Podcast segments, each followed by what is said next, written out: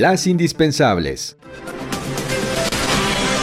Muy buenos días, este 12 de marzo de 2021. El juez segundo de distrito en materia administrativa, especializado en competencia económica, radiodifusión y telecomunicaciones de la Ciudad de México, ordenó mantener suspendidas todas las consecuencias derivadas del decreto por el que se reformó la Ley de la Industria Eléctrica, publicado en el Diario Oficial de la Federación el 9 de marzo. Aunque el amparo fue solicitado por una empresa que participa en el mercado eléctrico mayorista, la suspensión debe tener efectos generales en consecuencia, la suspensión beneficiará tanto a la quejosa como a todos los participantes del mercado eléctrico mayorista y los particulares que desarrollan alguna actividad regulada en el sector eléctrico.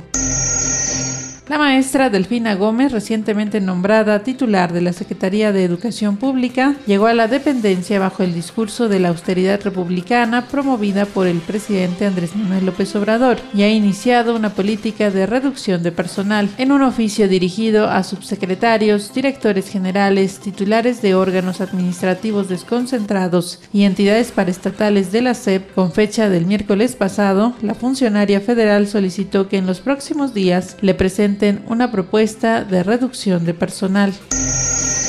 La Cámara de Diputados dio un visto bueno a la ley sobre el cannabis, dando un paso más hacia el uso lúdico, libre y legal de la marihuana en el país, con 250 votos a favor, 163 en contra y 14 abstenciones. El dictamen de la minuta quedó aprobado y se devolvió al Senado de la República para su nueva revisión y votación con las modificaciones. Un avance informativo de Agencia Central de Noticias.